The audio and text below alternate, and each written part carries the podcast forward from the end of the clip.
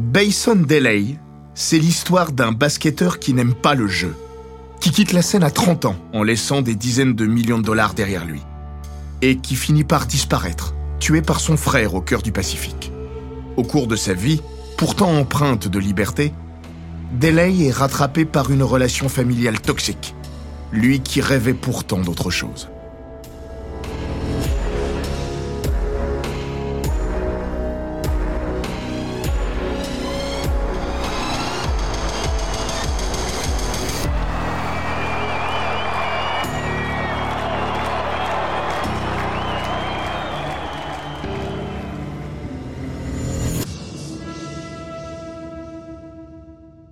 Bienvenue dans Les Grands Récits, le podcast d'Eurosport qui vous plonge dans la folle histoire du sport, entre pages de légendes, souvenirs enfouis et histoires méconnues.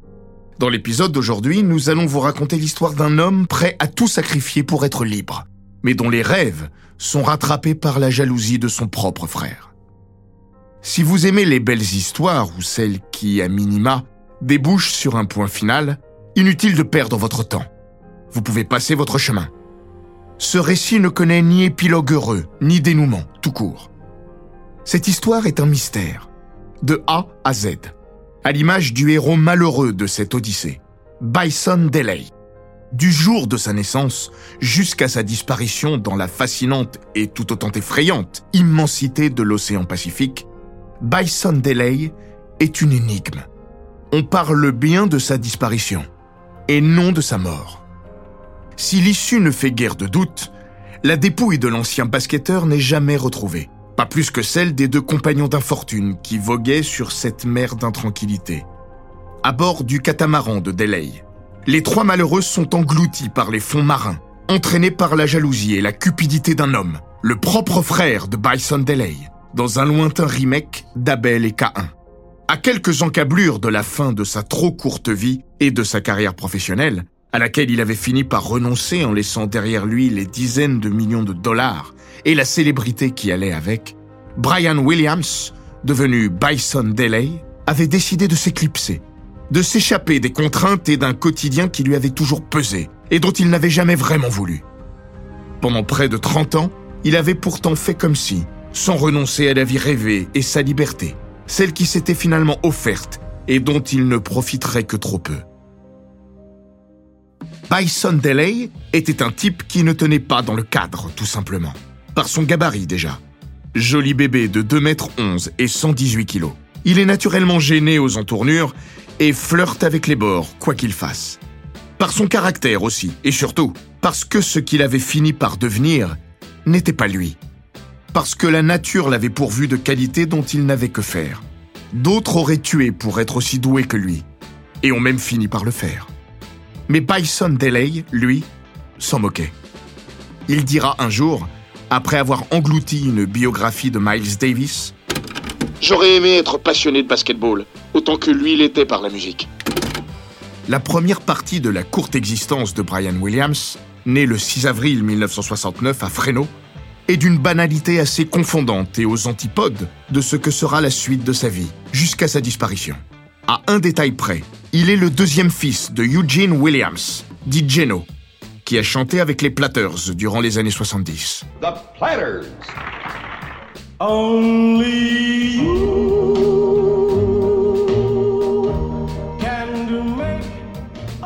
Avec Patricia Phillips, qu'il a épousée quand elle avait 17 ans, il aura deux fils, Brian donc, et Kevin, l'aîné de la fratrie, qui lui aussi changera un jour de patronyme pour devenir Miles d'abord. Rapidement, le couple bat de l'aile et Patricia, au bout de cinq années disharmonieuses, met les voiles avec ses deux rejetons. Bison n'est âgé que de un an. Elle se remarie avec un beau-père bientôt toxique pour les deux jeunes garçons en construction. Elle finira par élever ses fils, seule. Brian et Kevin sont tous deux de solides gaillards, bâtis pour faire du sport, assurément. Kevin s'adonne au waterpolo, à la course à pied ou au basketball. Il est grand, comme Brian, mais n'a pas grand-chose à apporter de plus que ses centimètres quand il se retrouve dans la raquette. L'asthme dont il souffre de manière chronique l'éloigna jamais d'une brillante carrière. Il se met alors aux échecs et lit, beaucoup.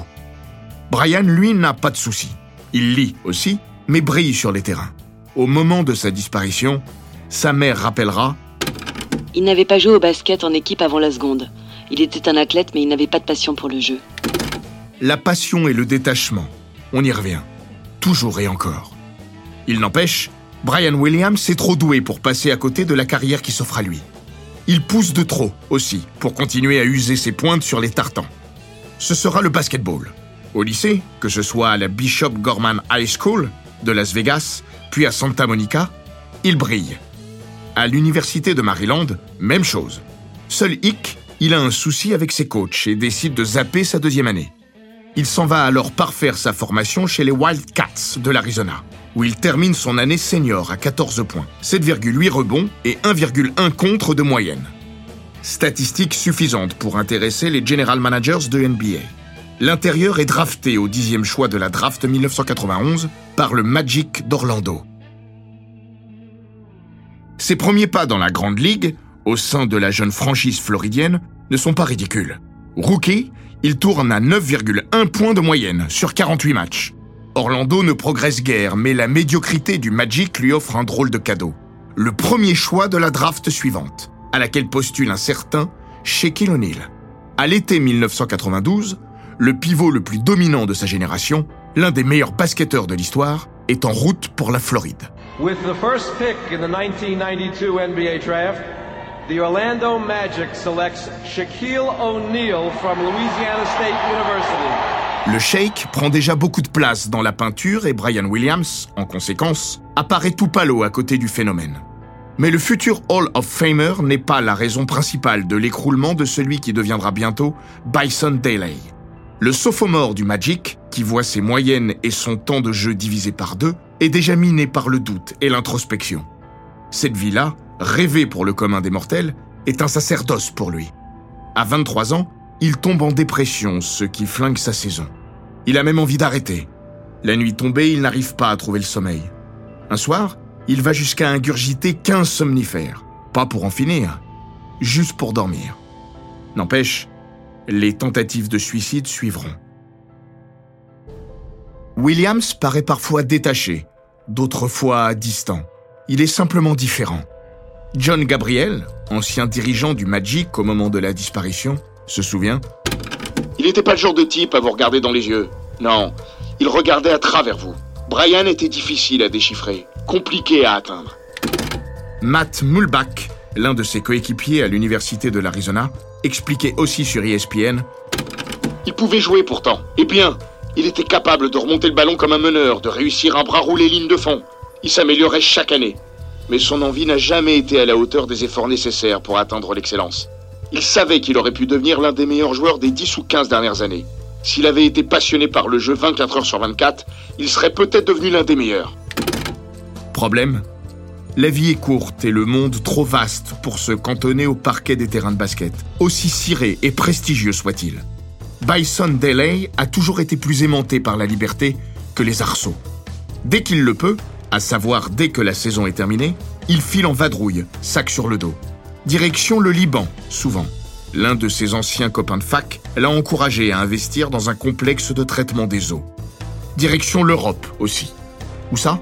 Là où le vent le porte. Dans un portrait qui lui est consacré par Sports Illustrated, sa présence s'est relevée à Pampelune, avec des taureaux, dans des casinos de Monaco, au Caire à dos de chameau, à la Havane dansant à moitié nu dans la rue. Bientôt pilote, il se déplace de lui-même avec son petit avion de tourisme 4 places. Excentrique, il l'est dans sa manière d'être. Excentrique, il l'est aussi par son allure, remarquez. Il ne s'habille pas comme les autres et est très porté sur la contre-culture quand ses congénères profitent de leur fortune de manière bling-bling. Il n'est pas le basketteur lambda, ce qui perturbe beaucoup de monde. Toutes sortes de rumeurs jaillissent sur son compte. Il serait homosexuel. Certains vont même aller jusqu'à dire qu'il mange des excréments pour leur vertu nutritive. Pendant la saison et lors des quelques respirations que lui offre celle-ci, il essaye toujours et encore de s'évader. Durant son année aux Clippers, il se lie d'amitié avec Pete Serrano, responsable de l'équipement de l'autre franchise de LA. C'est avec lui qu'il vadrouille. Un jour, dans un hélicoptère, a survolé le Texas durant cinq bonnes heures. Un autre à Philadelphie, a arpenté les couloirs et allé d'un musée. Serrano, interrogé par ESPN, se souvient très bien de ce que le géant lui avait dit. Je sais que les gens pensent que je suis fou, mais la vie ne vient pas à vous. Il faut aller à elle. Sa curiosité est parfois malaisante ou dangereuse. Un jour, à 30 000 pieds du plancher des vaches, il tente d'ouvrir la porte de secours de l'avion des pistons. Comme ça, pour voir. Son ancien coéquipier, Jérôme Williams, témoigne Tout le monde s'est levé pour l'attraper, et il s'est arrêté. Il a juste dit qu'il voulait voir quelque chose. C'était juste lui. Toujours à essayer de faire quelque chose de fou. Quand il est aux commandes de son avion, Bison joue avec le feu aussi. Il cabre l'appareil pour tester ses limites. Type un peu barré, Brian Williams a aussi le cœur sur la main. Ses primes de playoff aux Pistons, partagées avec les Ball Boys, gardiens de la salle et autres membres du staff de la franchise. Que vous soyez puissant ou misérable, ça ne change rien. Il ne fait pas de différence. À Doug Collins, son coach à Détroit, il offrira un cristal de chez Lalique en forme de cheval. Le technicien témoignera par la suite dans les colonnes de Sports Illustrated. Il m'a dit que ça lui rappelait le logo des Pistons, et quand il l'a vu, il a pensé que je devais l'avoir. Maintenant, ça vous dit qu'il a quelque chose que tout le monde n'a pas. De la sensibilité. Après deux années quelconques passées à Denver, il est tradé aux Clippers en 1995. La saison à venir est une promesse. Enfin, Brian Williams déploie ses ailes pour tourner à 15,8 points de moyenne. LA ne décolle pas pour autant et termine à la dernière place de la division Pacifique. En fin de contrat, Williams estime qu'il est tout de même temps de rentabiliser son talent. Les Clippers ne jugent pas pertinent de sortir la planche à billets pour le numéro 8, parce que celui-ci traîne un souci au genou. Le futur et éphémère compagnon de Madonna prend la porte et, sans scier, décide de zapper la saison à venir, jusqu'à la toute fin d'exercice 1996-1997, où les Bulls de Michael Jordan viennent le chercher pour muscler leur secteur intérieur et s'en aller décrocher une cinquième bague. Williams est un simple role-player dans cette équipe de Chicago, mais il aura son heure de gloire en demi-finale de la conférence Est. À Atlanta, lors du match 3 et alors que la série est à égalité, il sort du banc et de sa coquille pour une prestation qui fera du bien à Phil Jackson et à sa bande. 14 points et 5 rebonds. Bon, ça finit un peu kaya mais les Bulls ont réussi une belle performance en dominant, euh, malgré seulement 10 points marqués par Michael Jordan, une bonne équipe d'Atlanta bis repetita lors du cinquième et dernier match, 12 points et 10 rebonds. Lors des finales NBA, il enchaîne deux matchs en double figure et participe pleinement au sacre des Bulls.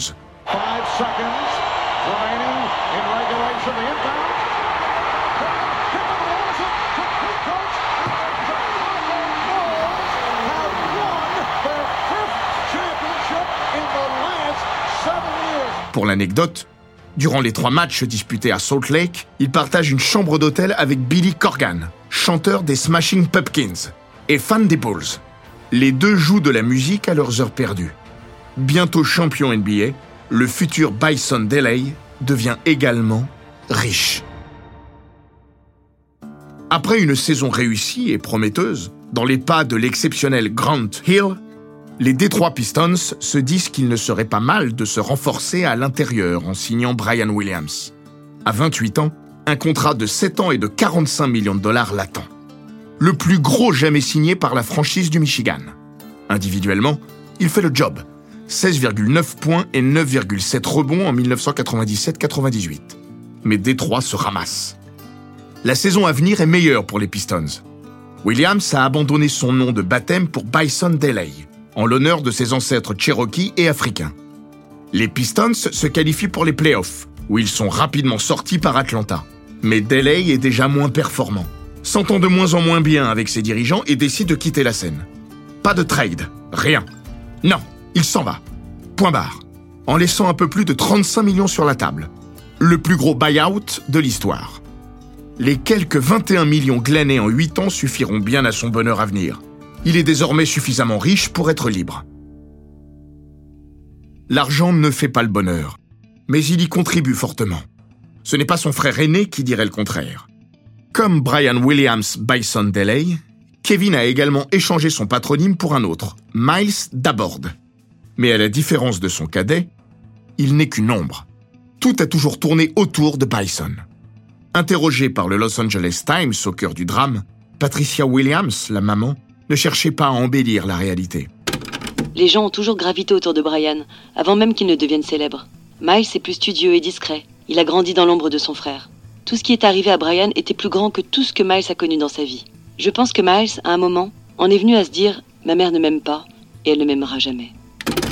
Bison Delay a l'argent et le talent. Miles d'abord a besoin d'argent.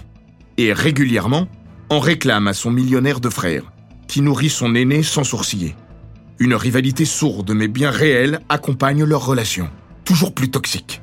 Miles, qui se sent rabaissé par son petit frère, se plaint parfois du traitement que lui réserve Bison. Ajoutez à cela que le petit a plus de succès avec les filles et qu'il gère aussi mieux ses relations avec l'extérieur que le grand, et le cocktail explosif du ressentiment prend forme. Les deux hommes ont en commun d'être différents. Mais Miles Dabord ajoute à cette description la frustration qui va faire dégénérer cette histoire, jusqu'au point de non-retour. Parti à la retraite quand certains atteignent le prime de leur carrière sportive, Bison Delay passe ses journées à rencontrer le monde. Dès le début de l'année 2000, il file en Australie, où il vit une vie d'aventurier. Sa fameuse vie rêvée. À un journaliste qui veut le rencontrer et raconter son histoire, il répond laconiquement Merci pour votre intérêt, mais une vie vécue est une vie expliquée. Du bison dans le texte. Hakuna Matata, expression swahili popularisée par le dessin animé de Disney Le Roi Lion, signifie pas de souci. Depuis son retrait des parquets, il a fait sienne cette formule. C'est ainsi qu'il nomme le catamaran qu'il s'offre pour voguer sur les mers du Sud et sur lequel il va passer les derniers mois de son existence. Avec celle qu'il aime, Serena. Les deux amants ont une relation durant la première vie de Bison. Mais ils s'étaient mutuellement éloignés.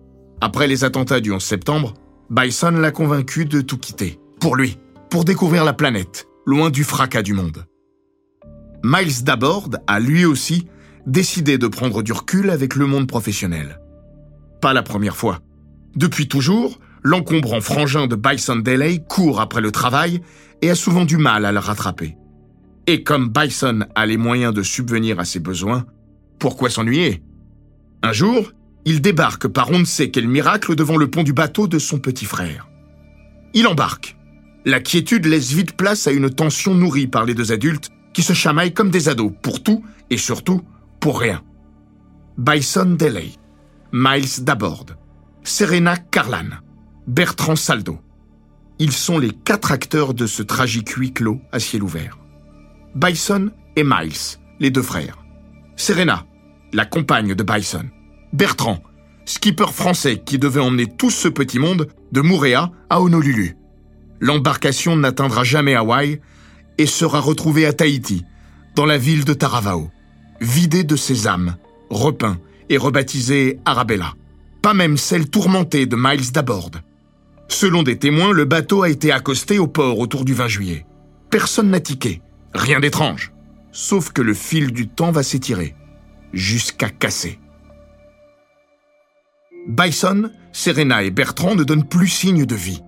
Si le voyage et la traversée de l'infini Pacifique ne sont guère propices au contact, l'absence de signes de vie finit par inquiéter la famille de Serena.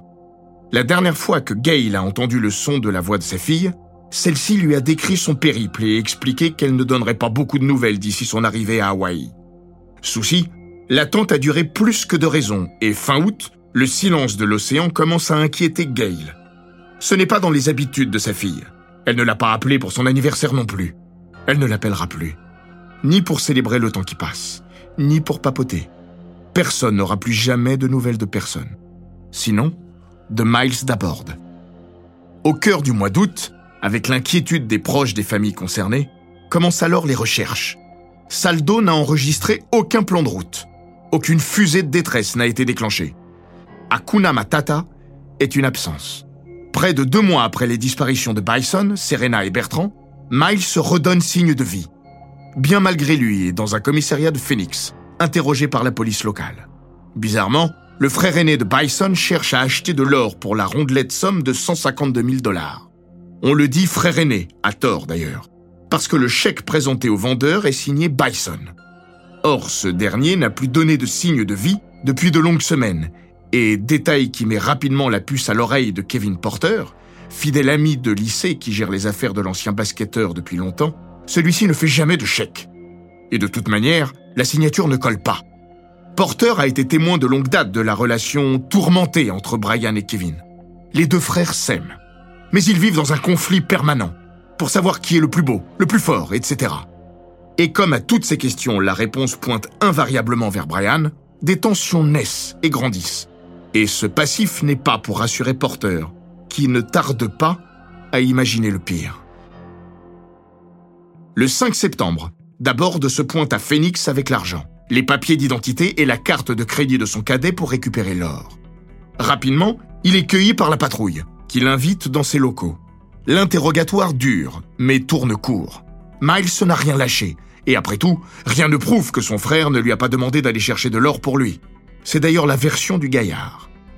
Les poignets sans entrave, d'abord de fil à l'aéroport, direction Palo Alto, en Californie. Porter ne peut s'y résoudre. Il le suit pour lui tirer les verres du nez. Sans succès. À un détail près, qui glace le sang. Avant d'embarquer, d'abord de lui demande Viens au Mexique avec moi. Quand Porter lui demande pourquoi, il répond On est dans un État qui pratique la peine de mort. Je me rends en Californie qui autorise la peine de mort. Si tu veux tout savoir, on doit aller au Mexique. Un frisson d'effroi lui parcourt les chines. Si la police de Phoenix ne cherche pas à aller plus loin, le FBI, lui, part sur les traces de ce drôle de bonhomme, alors que le bateau de Bison Delay est retrouvé dans l'intervalle. Le temps et les recherches ont fait leur œuvre. Direction la baie de San Francisco. Miles Dabord a disparu. Finalement, on retrouve la trace du fuyard à Tijuana, au Mexique. La fin est proche. Sa chambre d'hôtel est vide. Désespérément. Seule sa mère a eu des nouvelles de lui depuis l'épisode de Phoenix. À elle, il se confie à demi et menace de mettre fin à ses jours. Et ajoute Maman, j'ai besoin que tu me crois. Je n'aurais jamais fait de mal à mon frère. Je dois être sûr que tu m'aimes avant que je meure. Je peux pas aller en prison. Tu me connais et tu sais que je pourrais pas survivre en prison. Personne me croirait. Il ne dira jamais que Bison est mort. Ni qu'il l'a tué. Il ne dira plus rien d'ailleurs. Au cœur du mois de septembre, on retrouve sa trace au Scripps Memorial Hospital de Chula Vista, 20 minutes au nord de Tijuana. Il a été déposé par une personne non identifiée. Le personnel hospitalier ne sait qu'une chose de lui. Il est mal en point et a été enregistré sous le patronyme de John Doe, celui qu'on donne aux anonymes aux États-Unis.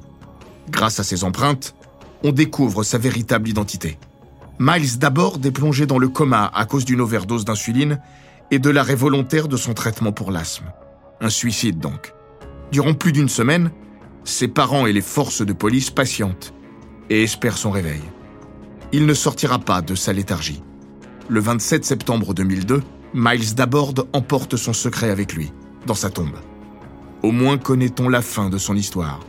Celle de son frère n'aura jamais de point final. Un policier français expliquait alors au Los Angeles Times Mon opinion personnelle est que les corps sont dans la mer. Au large de nos côtes, les eaux sont très profondes. Des avions qui se sont abîmés ici sont toujours portés disparus. Donc si les corps ont été jetés, il sera impossible de les retrouver. Que s'est-il vraiment passé sur ce bateau, autour du 7 ou 8 juillet 2002 Aucun témoin direct ne peut s'épancher sur le drame qui s'y est noué. Erika Weiss, petite amie du défunt Miles Dabord, a fini par livrer ce qu'elle savait au FBI, relayant une version que lui aurait raconté Miles au début du mois de septembre, alors qu'elle l'avait rejoint à Mouréa, après le triple homicide. Ce jour-là, une engueulade de plus aurait tourné au drame.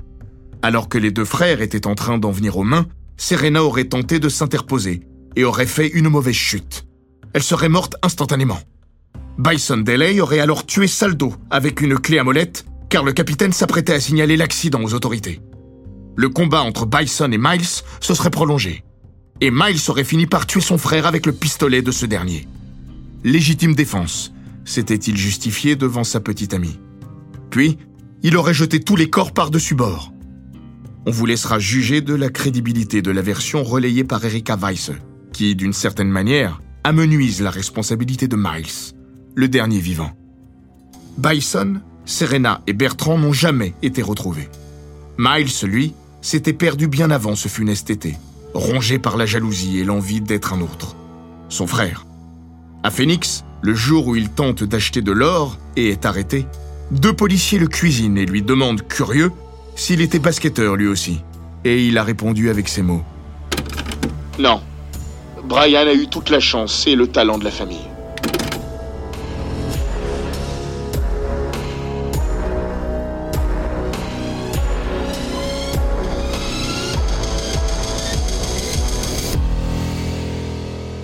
Cet épisode des grands récits d'Eurosport a été écrit par Maxime Dupuis.